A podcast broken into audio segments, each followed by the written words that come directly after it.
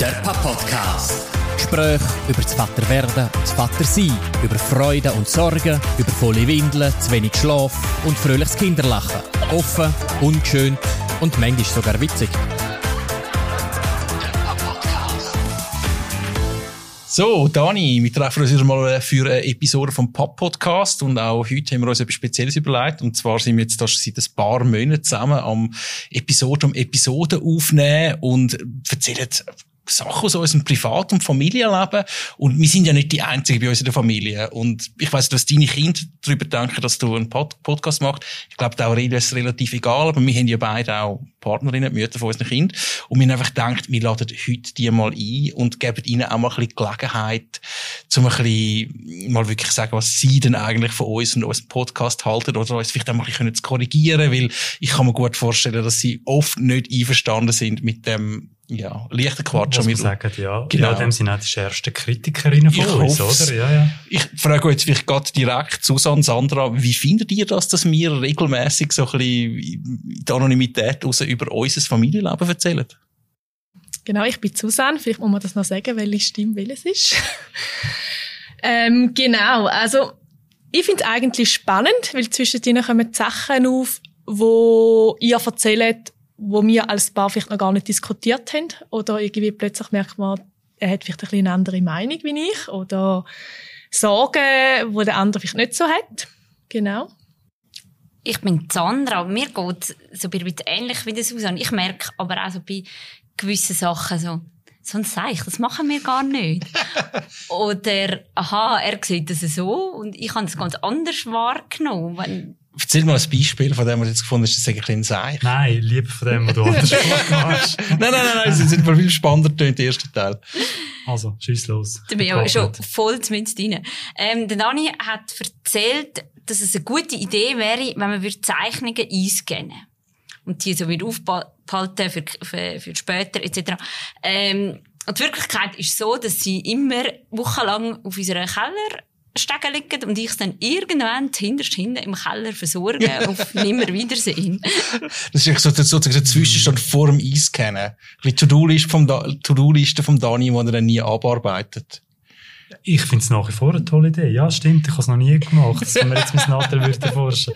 Aber die Idee fände ich cool. Ja. Ja. Aber du, ich glaube, du hast dort noch gesagt, irgendwie einfach, also Michi, von wegen digital und so. Ich glaube, mein ja. Kritikpunkt ist, das schaut man doch nachher nie mehr ja. wieder an. Ich habe nie gesagt, das machen wir doch nicht. Oder ja, es wird schwierig, um es überhaupt anzuschauen, wenn man es nicht macht. Also gut, er hat. Der Papa-Podcast. Hast du auch etwas, Susanne? Wo du findest, jetzt haben wir einen totalen Quatsch erzählt? Ja, das eine ist ähm, mit den Salzteigsternen. Da haben sie nämlich nicht in der Kita gemacht. Da habe ich mit der Aurelia gemacht und es war eine riesen Sauerei, um die zu bemalen. Ähm, es wäre besser gewesen, hätten sie es in der Kita gemacht im Nachhinein. Ähm, von der Kita als Weihnachtsgeschenk haben wir nämlich ein Bild bekommen mit ihren Fußabdrücken, so geschmückt als so Weihnachtssternli mäßig irgendwie. Genau, ich weiß es gerade auch nicht mehr. Wir haben es noch nicht mal aufgehängt. Dann machen wir dann am neuen Ort ich glaube, zu unserer Verteidigung muss man sagen, dass es nicht so einfach ist, spontan zu erzählen und immer hundertprozentig bei den Fakten zu bleiben. Manchmal rutscht einmal etwas raus zwischen Ja, und, und zum Teil ist es halt wirklich auch, also das habe ich jetzt auch gemerkt, im Nachhinein, wenn wir zum Teil auch so Episoden besprochen haben, meine Wahrnehmung hat sich halt einfach auch mit den Jahren ein bisschen verschleiert oder ich habe gewisse Sachen einfach schlichtweg auch verdrängt. Ob jetzt bewusst oder unbewusst. Ja, das war vor allem so die Episode gewesen, ähm, entfesselte Kreativität, eben, was sich im Spielsachen gegangen ist, äh, Spielsachen, äh, Spielsachen, Spiel, Kunstwerk. Wo es vor allem um Kunstwerk gegangen ist, wo, wo Kinder uns machen, die Kitas oder wo auch immer, und wie man mit dem umgeht, wenn es einen Überfluss gibt. Wir haben aber auch noch ein bisschen andere Episoden gehabt, zum Beispiel äh, eine von der ersten, wo wir auch äh, Gast eingeladen haben, oder das Gastinterview, eine Auto-Stimme können machen, Unfall oder Notfall. Dort hast du auch noch so eine Dauerkritik können anbringen, die ich immer wieder höre, Sandra? Ja, ist vielleicht ein bisschen geschuldet. Ich arbeite seit 20 Jahren im Gesundheitswesen. Und dann sagt mein Mann ein Astbruch. Und das gibt es einfach nicht. Es heisst Grünholzfraktur oder Grünholzbruch. und es ist so ein Running Gag geworden bei uns, weil er gefunden hat, ja, Ast, Grünholz, ja, ist echt das Gleiche. Ja, spätes Grünzeug. Das Also ich finde es total nachvollziehbar, ja. Eben, du hast genau gewusst, was ich meine, gell? Ja, ja, klar, eben. ja, ja. Nachspruch wir- halt, Wir, verstehen Ja, uns. Ja. Das, das bestätigt einfach mal die These, dass je besser dass man sich neu mit auskennt, desto öfter fallen einem Fehler auf, die dann halt irgendjemand Medien, Sex auch wer auch immer macht. Wenn man nichts darüber Bescheid weiß, glaubt man alles und erst in dem Moment, wo man sich auskennt, findet man Moment mal völliger Quatsch. Ja, und ich muss also, ich fände wirklich Anspruch, fände ich eigentlich auch den besseren Begriff als Grünholzfraktur. Also, das ist für mich, ich finde, das sollte vielleicht eher mal Medizin sich überlegen, ob sich da sollen, äh, gewisse neue Namensformen für, für äh, so Frakturen geben. Ja. Und überhaupt, was ist Grünholz?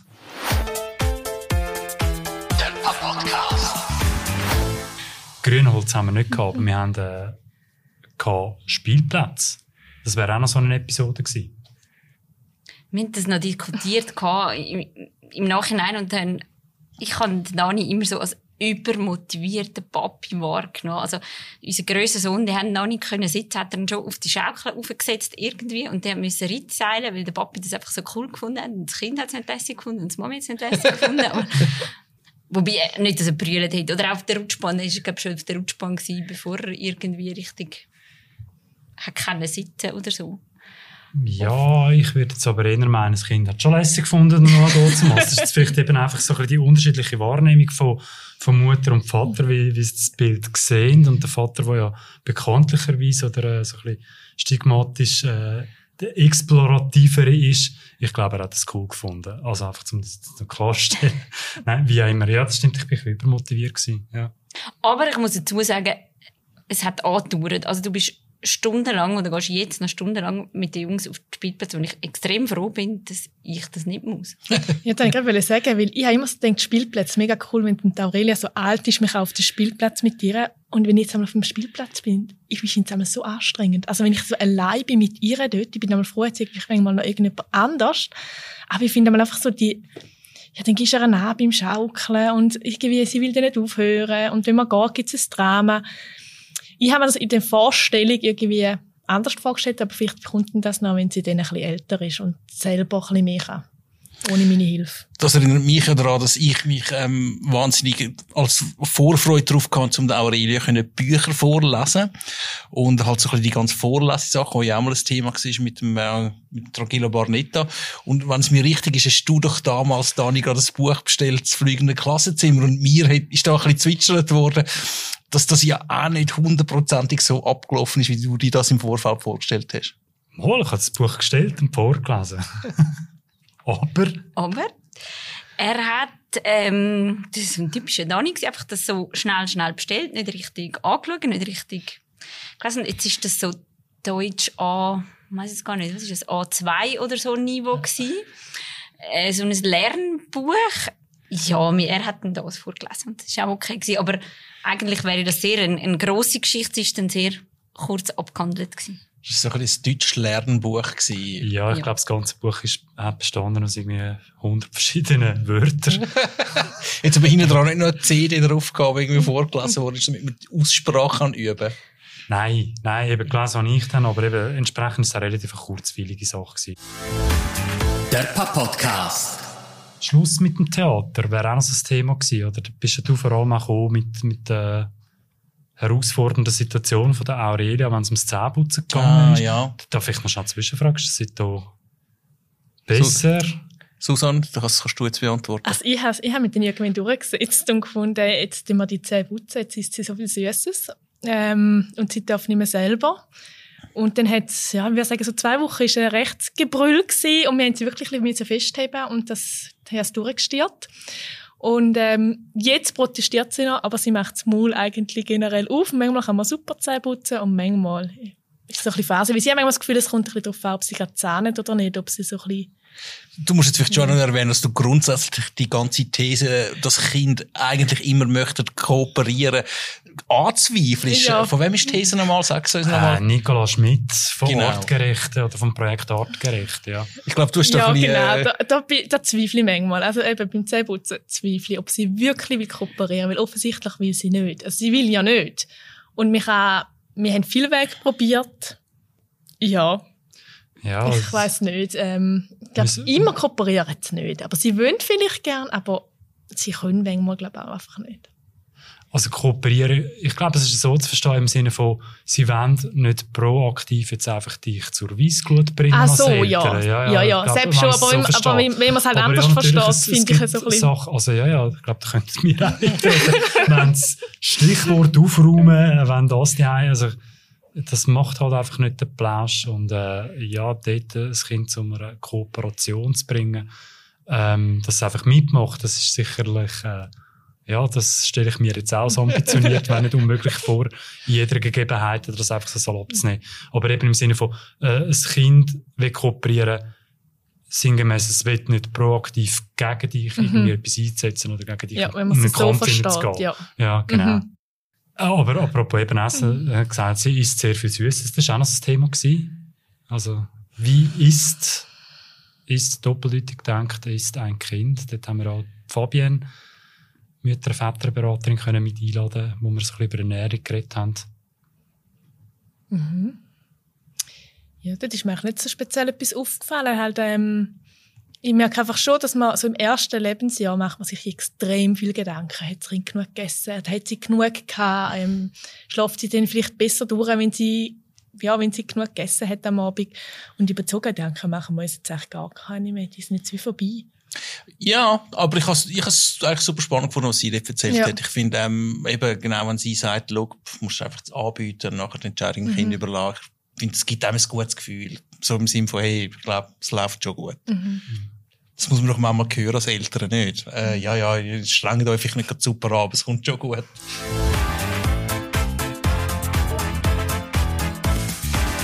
Der Papa-Podcast. Etwas, was wir immer wieder thematisiert haben, sind so ein bisschen Rollenbilder. Ich glaube, das ist ja allgemein ähm, etwas, was sich halt verändert, etwas, wo, was sich im Vergleich zu unseren Vorbildern nicht mehr das Gleiche ist. Habt ihr dort jemals gefunden, dass ihr das anders erlebt? Halt eben so ein bisschen die, die fixe Rollenaufteilung, ähm, Mann, Frau, Vater, Mutter. Also ich habe es erschreckend gefunden, dass ihr genau das wieder so bestätigt habt, dass ihr so angehimmelt werdet von älteren Damen, wenn ihr unterwegs sind in der Stadt mit dem Kind. Also man liest ja auch immer drüber, aber dass es wirklich, dass ihr euch das, ja, dass ihr das so merkt auch und euch die Blicke bewusst sind, das finde ich schon irgendwie, ja, wenn man als, ich weiß nicht, wie es dir geht, Sandra, aber wenn du wahrscheinlich in der Stadt rumlaufst, wirst du wahrscheinlich nicht, ähm, ja. Nein, gar nicht. Ich glaube, es ist mehr das Gegenteil, oder? Wieso schaffst du so viel? Ja, genau. Dann bist du Rabenmami und der Dani ist dann der Held, wenn er die ist und dann putzt oder was auch immer. Ja, ja die, genau, eigentlich die Episoden, eben so ein bisschen Mythos Vater bei uns, die haben noch recht lang auch äh, für Diskussionsstoff, also positiven Diskussionsstoff, wo wir uns auch gegenseitig können bestätigen im Sinne von, ähm, es ist nicht einfach easy, eben auch probieren, so mal äh, traditionelle Rollenmodelle einfach auch so ein bisschen zu brechen. Haben, haben die das auch gemacht, damals, im Nachhinein so ein bisschen? Ja. Ja, ähm, also gerade der letzte Podcast, der ausgestrahlt worden ist mit ähm, Mit dem Egon Garstick. genau, Ja. dort haben wir nach dem Abend noch recht lange einfach so ein bisschen über das geredet, das Krisenrisiko, Krisenrisiko heisst ja genau.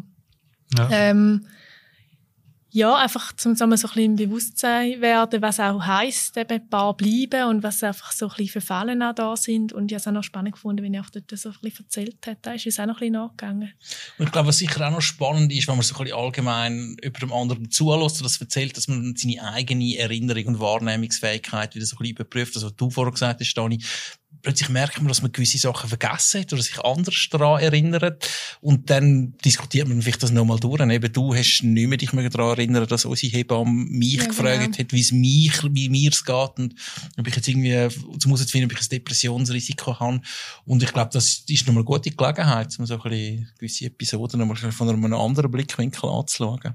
Damn, ich sag's doch. Also grundsätzlich sich zu reflektieren. Ich finde das so eine wichtige Sache, dass man sich ja nicht nur als Vater, sondern auch als Mutter, als Eltern überhaupt, als äh, ganz nahe Bindungspersonen von Kind einfach stetig reflektiert in, in seinem eigenen Handeln.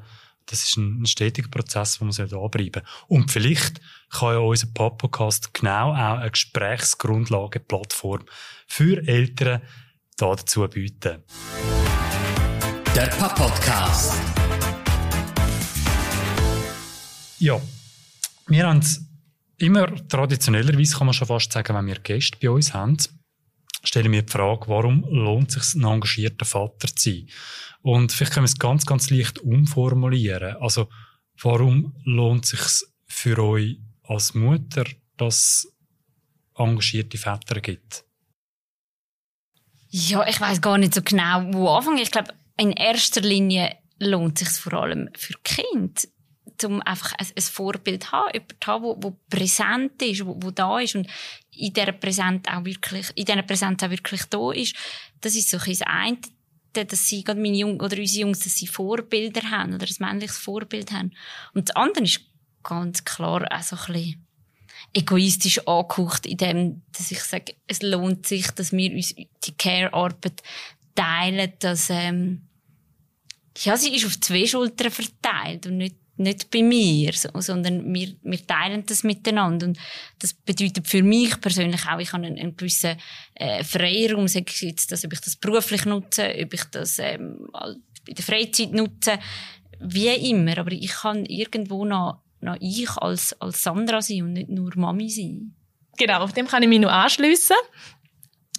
Ähm, ich finde auch, es ist mega wichtig, dass, es, dass das teilt wird, das Ganze. Ähm, ich finde es jetzt nicht einmal egoistisch, aber ich finde auch, dass man weiß, man ist nicht allein und wenn jetzt, wenn ich wegbreche in irgendeiner Art und Weise, dass ich weiß, der Michi könnte das auffangen, die Aurelia hat das Vertrauen in ihn, ähm, ja, und dass er da ist und präsent ist und sie wie uns beide, ja, sich, wenn etwas ist, zu uns beiden kommen und nicht immer noch zu jemandem. Gut, danke Sandra, danke Susan, dass Sie vorbeigekommen sind. Normalerweise würden wir jetzt da eigentlich einen Cap machen mit dem wunderschönen Schlusswort, aber wir wollen noch etwas schnell aufnehmen. Ja, so vor der grossen Sommerpause. Wir gehen jetzt zum ersten Mal ein bisschen die Sommerpause. Die brauchen wir zum uns erholen von all diesen Aufnahmen. Nein, aber wir gehen ein bisschen die Sommerferien und sind voll motiviert, um nach der Sommerferien dann weiter Vollgas zu geben mit Aufnahmen von neuen Episoden mit dem Podcast. Aber wir möchten es an dieser Stelle nicht unterlassen, um noch gewissen Leuten Danke zu sagen. Es sind ein paar Leute hinter dem Mikrofon, die uns da tagkräftig bei der Produktion von diesen Podcast-Episoden unterstützen. Genau, zum Beispiel Carol Joner, der uns Rücken frei haltet und uns Feedback gibt. Der Matthias Ziegler und Martina Friedli, äh, die die Show Notes textet. Und als letztes, aber auf gar keinen Fall am wenigsten wichtig, der Lukas Helbling. Er macht bei uns Technik, den Schnitt und die Regie. Er ist der, der all das Zeug rausschneidet, wo wirklich nicht sollte gelost werden. Das ist doch einiges. In dem Sinn, danke vielmals euch all und wir hören uns nach der Sommerferien. Das ist der Pap Podcast Ein Gespräch unter Vätern. Ciao zusammen und bis zum nächsten Mal.